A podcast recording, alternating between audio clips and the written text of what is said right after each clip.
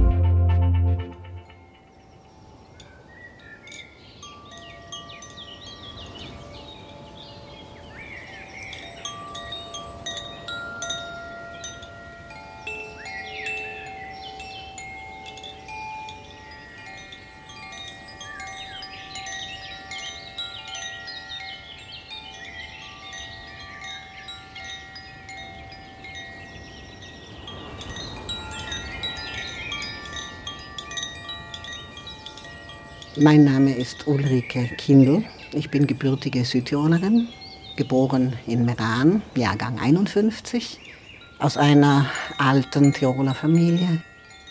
Nach dem Abitur beschloss ich dann, wie man früher sagte, in Italien zu studieren. Besuchte eine italienischsprachige Universität. Das wurde von vielen als etwas äh, seltsam empfunden. Ganz grob ist Südtirol von jeher ein zweisprachiges Land gewesen. Das wird nicht gerne gesehen. Es ist seit über 2000 Jahren ein Grenzland, ein Passland und war stets, dass äh, die Ladiner die ursprüngliche Volksgruppe Südtirols sind, ist mir fast in die Wiege gelegt worden. Nicht ganz, wie gesagt, ich bin in Meran geboren, aus deutscher Familie.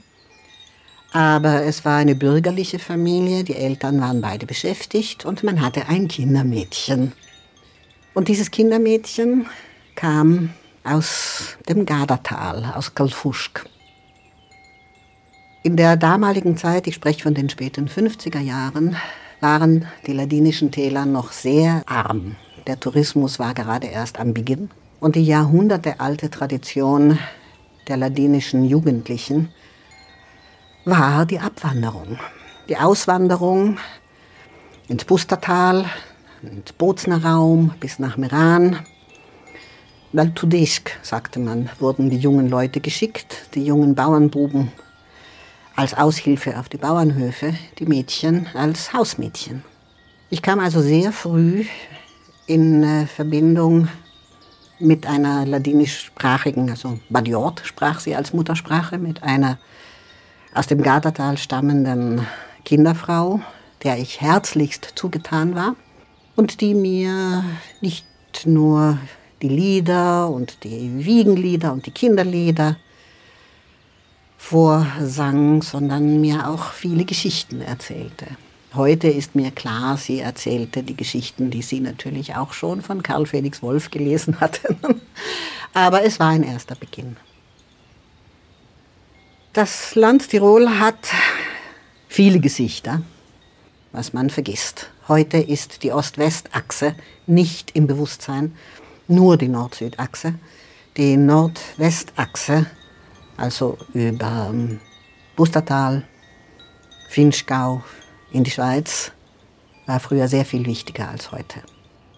Was man übrigens sprachlich noch erkennen kann, denn quer über den Alpenbogen Quer, nicht längs, quer über den Alpenbogen zieht sich die Spur der ältesten Sprache in den Alpen, des Rätoromanischen. Friaul, Dolomitenladinisch, Bündner Romanisch. Das ist unterbrochen von äh, deutschen oder italienischsprachigen Tälern. Die drei Sprachsplitter, die drei Sprachgruppen sind jedoch urverwandt. Wie das gekommen ist, äh, inzwischen äh, geklärt. Das sind geschichtliche, sehr, sehr, sehr schwierige Prozesse. Diese drei Sprachgruppen sind wie Inseln. Das Bild ist etwas äh, merkwürdig, sind wie Inseln mitten in den Alpen, liegen geblieben, erhalten geblieben, sind immer weiter zurückgedrängt worden, haben sich in ihrer Eigenart jedoch nicht brechen lassen. Es ist erstaunlich, dass sich die Sprache erhalten hat. Das ist schon sehr, sehr erstaunlich, denn an ihren Grenzen schlugen immerhin zwei der größten Nationalsprachen Europas an. Ne? Also da war der Konflikt nicht zwischen einer Minderheitensprache und einer zweiten Minderheitensprache, sondern da war der Konflikt zwischen einer Minderheitensprache und zwei der größten Nationalsprachen Europas. Die Ladiner haben sich da tapfer gewehrt dass sie sich gegen zwei Hochkulturen wie Deutsch im Norden und äh, Italienisch im Süden vor totaler Einschmelzung bewahren konnten, ist nur zu erklären mit einer sehr, sehr ausgeprägten Eigenwahrnehmung. Und diese Eigenwahrnehmung läuft nicht nur über ihre Sprache, selbstverständlich, das ist die wichtigste Quelle, sondern auch über ihr Erbe über ihr kulturelles Erbe, über ihren, jetzt sage ich mal etwas provokant, direkten Kontakt zum Mythos.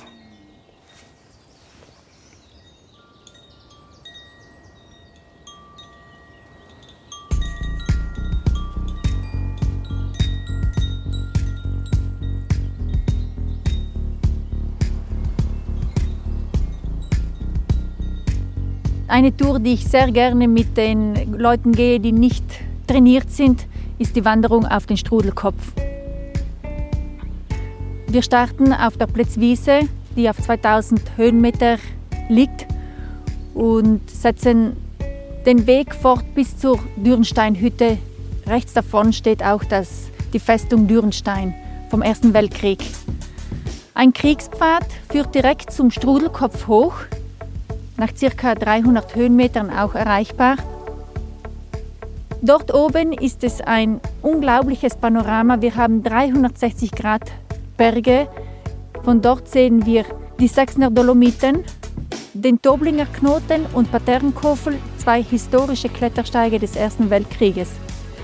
Daneben stehen die famosen drei Zinnen, die Cadini, der Sorapis, die Gruppe des Cristallos, die Tofanen, Seekofel, die Hohe Geißel und der Rosskopf.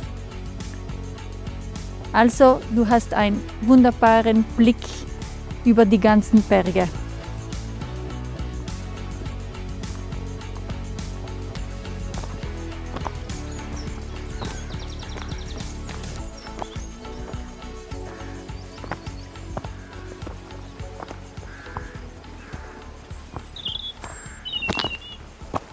Wir sind im Naturpark Fanes Seines Brax mit Paul Wiedesott.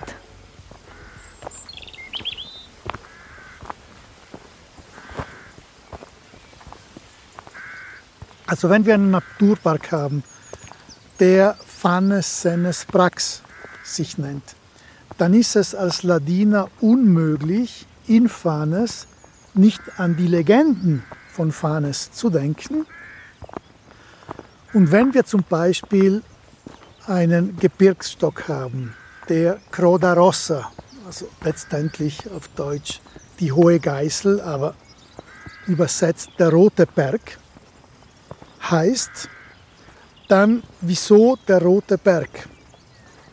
Die Sage heißt, der Berg wäre deswegen rot geworden, weil er mit einer ladinischen Prinzessin, Moltina, mitgefühlt hat, einmal als sie sich geschämt hat und selber rot geworden ist. Und ich glaube, genau diese Legenden sind ein wunderbarer Ausdruck dieser ladinischen Kultur. Wenn wir noch einmal Kultur begreifen als das Verhältnis des Menschen mit der Umgebung, in der der Mensch lebt.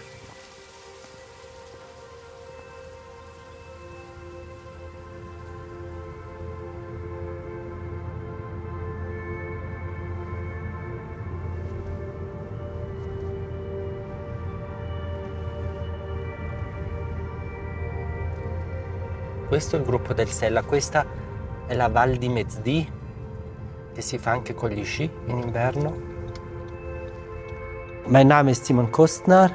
Ich lebe im Gadertal, ich äh, zurzeit in Stern, in La Villa. Ich bin seit äh, von klein auf mit dem Gast, mit dem Tourist in Berührung gewesen, da meine Eltern ein, eine Frühstückspension hatten und immer noch haben.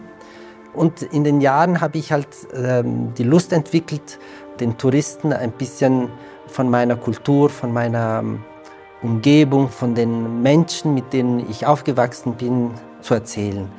Vor allem geht es mir darum, die ladinische Kultur zu erhalten und auch zu vermitteln. Das ist auch eine Art und Weise, um zu vermeiden, dass Leute Vorurteile gewinnen oder Vorurteile haben bezüglich unserer Kultur und, und der Realität, der sozialen Realität hier in Südtirol. Ich verkleide gerne diese, meine Erzählungen über die ladinische Kultur in der Sprache des Theaters. Also es gefällt mir, in der Sprache des Theaters zu bedienen. Das ist die Umgebung, in der ich mich am besten, am wohlsten fühle.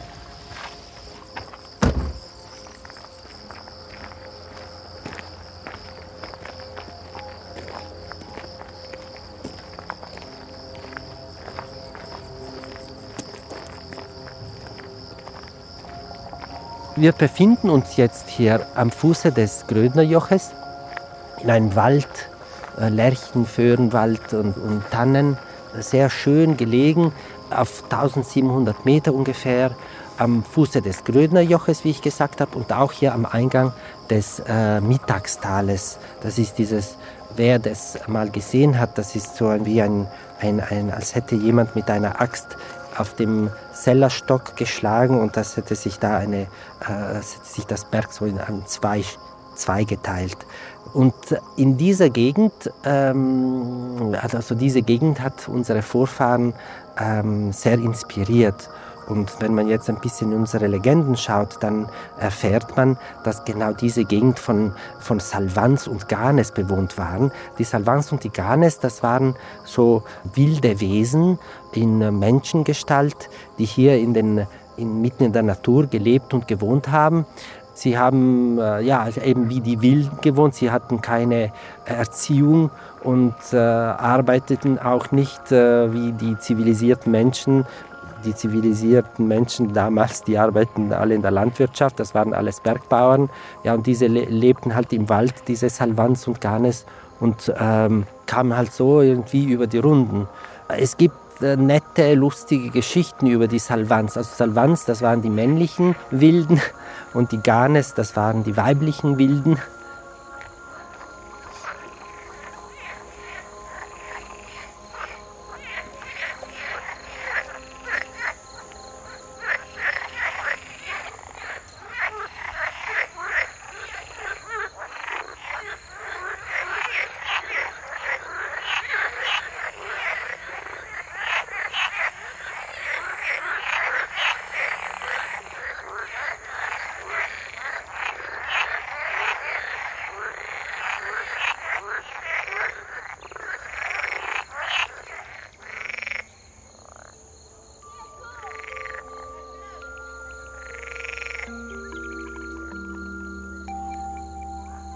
In der Schule haben wir viele Projekte durchgeführt, um das Erbe der Sagen zu vertiefen und verschiedene Figuren kennenzulernen, die nicht jeder kannte und um die Neugier zu wecken.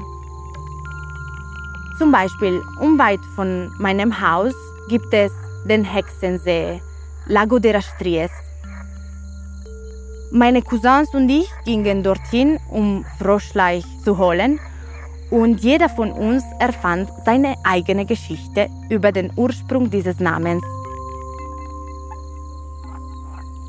Wir versuchten uns von dem Namen des Sees nicht einschüchtern zu lassen, aber dann hielt doch jeder Ausschau nach den Hexen.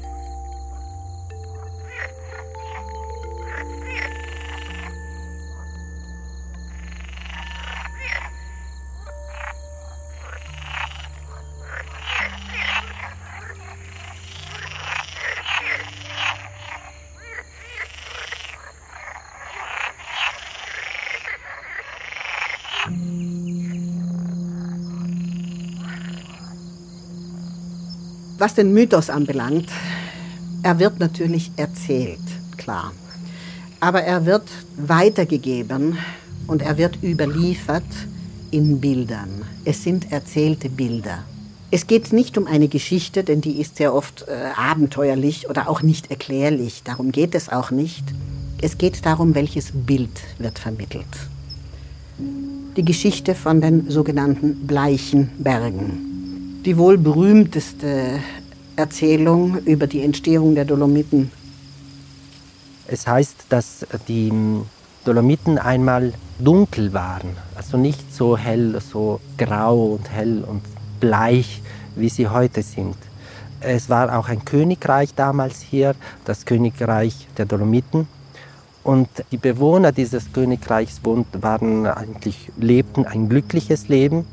Es ging ihnen gut, nur einer Person ging es nicht gut, dem Sohn des Königs, also des, dem Prinzen ging es nicht gut, weil er so eine große Sehnsucht hatte nach dem Mond. Der Prinz träumte ein, in einer Nacht äh, auch von diesem Reich des Mondes und er träumte vor allem, dass er die Prinzessin des Reiches des Mondes kennenlernte. Und als er dann aufwachte, war diese Sehnsucht nach dem Mond natürlich noch größer. Am gleichen Morgen nach diesem Traum hörte er Stimmen von einem äh, Berg kommen und traf da auf zwei zufälligerweise genau auf zwei Bewohner des Reiches des Mondes. Und er bat äh, sie, dass sie ihn mitnehmen würden, wenn sie dann zurück auf den Mond kehren. Und sie nahmen ihn mit. Und so kam er, ähm, am gleichen Tag noch kam er auf den Mond an und lernte König und Königin des Mondes kennen und auch die Prinzessin. Und sie gefielen sich gleich, ähm, gleich schon, also es war Liebe auf den ersten Blick. Sie heirateten und er nahm sie dann gleich mit. Also man freute sich auch über die Prinzessin und es schien eigentlich alles ganz gut zu laufen. Nur geschah es nach einigen Tagen, also man merkte, dass die Prinzessin des Mondes immer trauriger wurde und auch kränklicher. Man fragte sie nach dem Grund und sie sagte, ja, also diese, diese dunklen Berge, also ich vertrage sie nicht. Sie machen mich, ähm, sie, ich, ich habe den Eindruck, sie zerdrücken mich und außerdem habe ich so viel Heimweh nach zu Hause, nach meinem Reich des Mondes. Sie wurde eben auch krank und, und man beschloss, sie wieder auf den Mond zurückzuführen. Und der Prinz natürlich, der ging mit und beschloss, bei ihr zu bleiben, auf dem Mond zu leben, also dort zu bleiben, sein ganzes Leben auch. Nur auf dem Mond passierte dann Folgendes. Der Prinz merkte, dass er Tag für Tag immer weniger sah. Also er lief wirklich die Gefahr zu verblinden, wenn er länger geblieben wäre, weil das Licht einfach zu stark war, zu heftig. Dieses strahlende, glänzende, graue Licht war einfach silberige Licht, war einfach zu stark. Also blieb dem Prinzen nichts anderes übrig, als auf die Erde zurückzukehren und die Prinzessin oben zu lassen. Das war aber eine traurige Lösung, weil jetzt mussten sie ähm, getrennt leben. Und äh, der Prinz äh, nahm das ganz, ganz schlecht äh, auf. Also der führte dann wieder, der begann wieder so ein Einsiedlerleben zu führen, auch noch schlimmer als vorher. Bis aber einmal in einer Nacht der Prinz in einer Höhle der, den König des Salvans traf. Das war auch so ein, ja, es könnte man sagen, das waren die Zwerge, es war halt wieder eine, ein Stamm, äh, die, die der König des Salvans erzählte dem Prinzen, dass er auf der Flucht sei mit seinem Volk, weil er vertrieben worden wäre vom Ort, wo sie davor gelebt hatten. Der Prinz erzählte auch dem Salvan seine traurige Geschichte. Da sagte der Salvan, ich kann dir helfen, die Prinzessin auf die Erde zurückzuholen. Du musst mir aber dann, wenn ich es schaffe, mir einen Teil deines Reiches geben. Der Prinz zeigte sich einverstanden.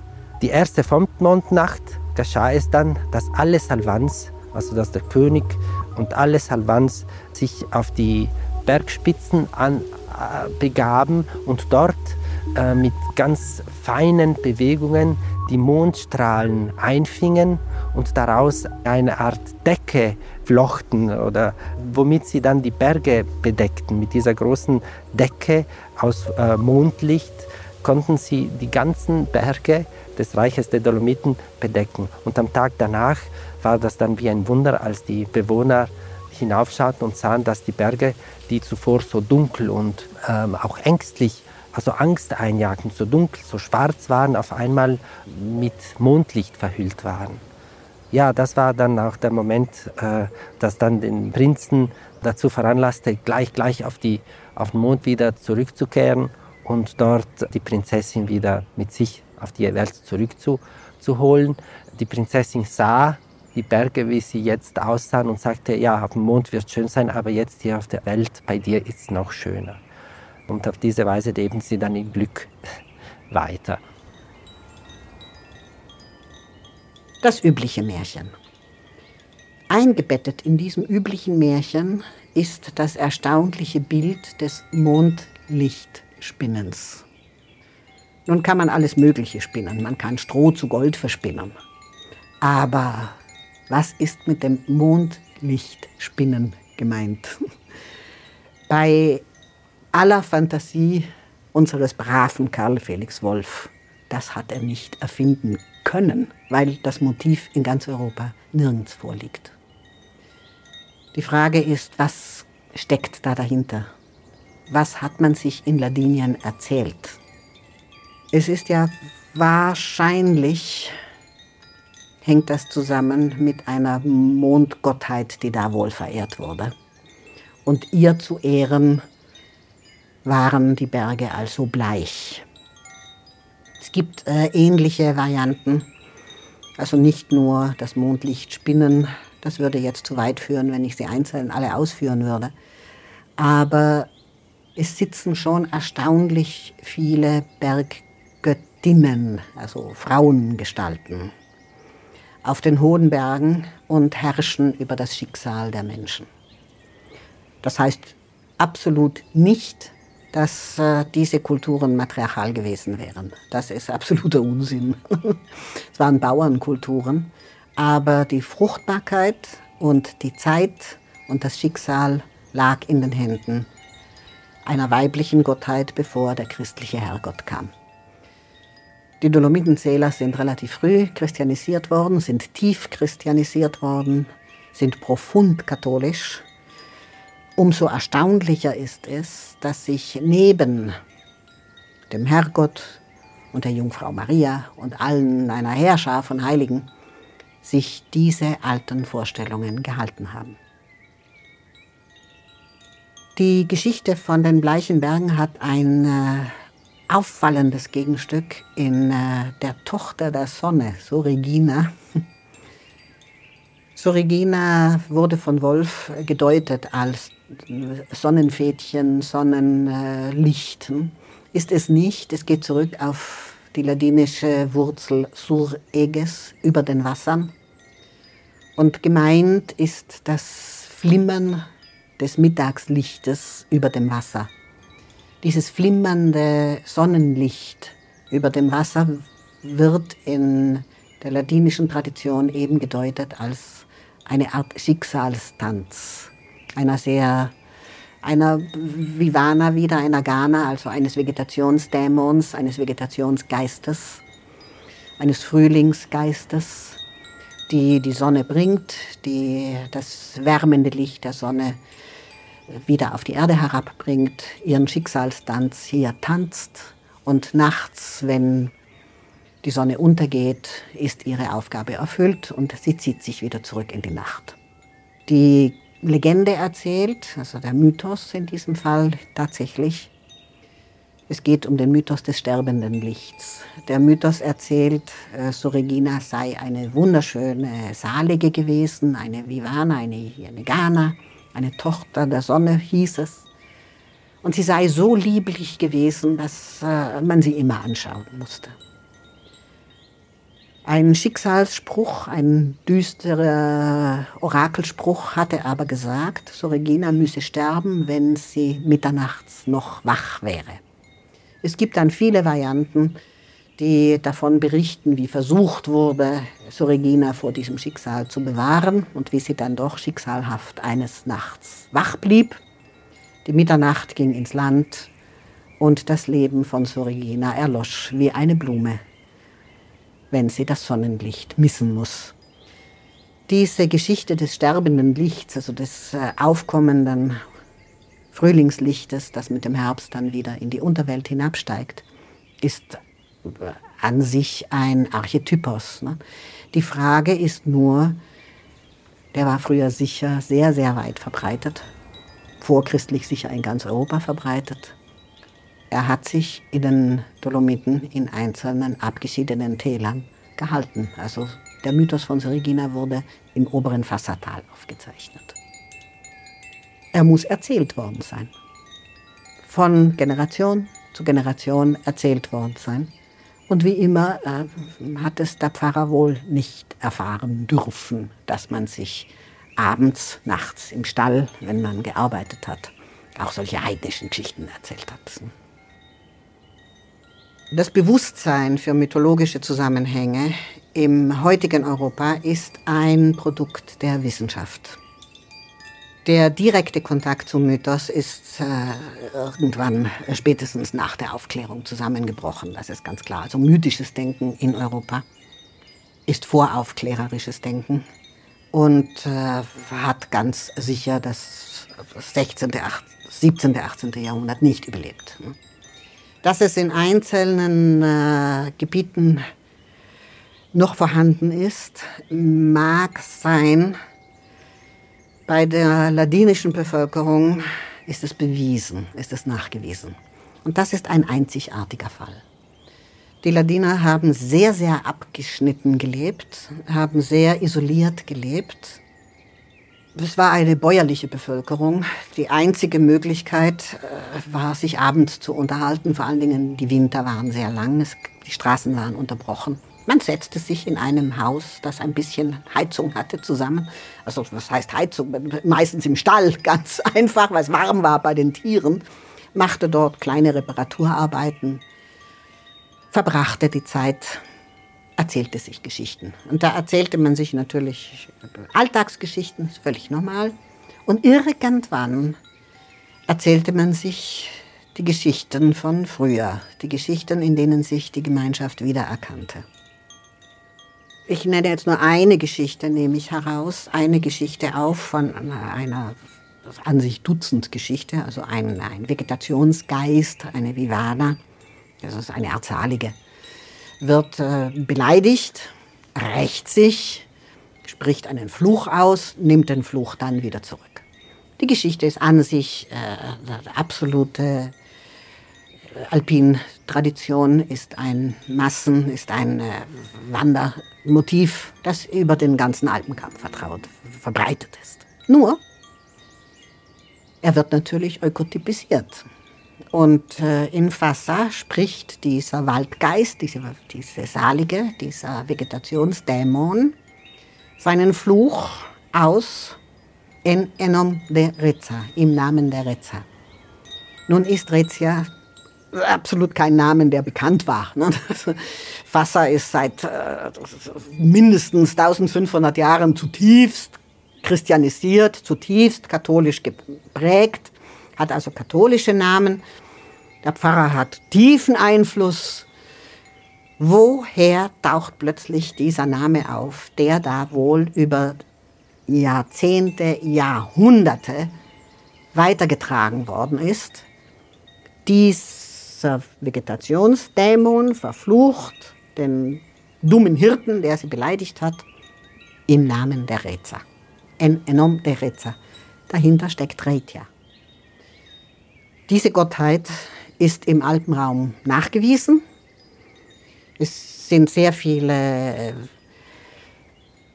archäologische Funde, die beweisen, dass es sich um eine hochverehrte Gottheit gehandelt haben muss eine Fruchtbarkeitsgottheit, eine Magna Mater. Der Name ist natürlich durch die Christianisierung verloren gegangen, ist ersetzt worden. Denn wie genau mitten in Europa, in einem Kontinent, der seit 2000 Jahren zur Literatursprache übergegangen ist, wie sich da eine mündliche Überlieferung hat halten können, die wir sonst nur von indigenen Völkern in Australien oder in Südamerika kennen. Da sind ähnliche Prozesse im Gang. Nur da wundern wir uns nicht, ne? dass es sich in Europa gehalten hat. dass sich in Europa offenkundig eine Erzähltradition halten konnte, die über Hunderte von Jahren, über Generationen, mindestens 40 Generationen, von der Enkelgeneration, von der Großvatergeneration auf die Enkelgeneration und von der wieder auf die nächste Enkelgeneration einzelne Elemente weitergetragen hat, die in ihrer Gesamtheit nicht erfunden sein können, weil sie dem, der Lebensgemeinschaft, der Erfahrung nicht mehr entspricht. Es hat sich aber gehalten als Teil der identitären Metapher. Es war für Deladina eben Teil ihres Denkens, Teil ihres Erlebens, Teil auch des Erlebens ihrer Welt.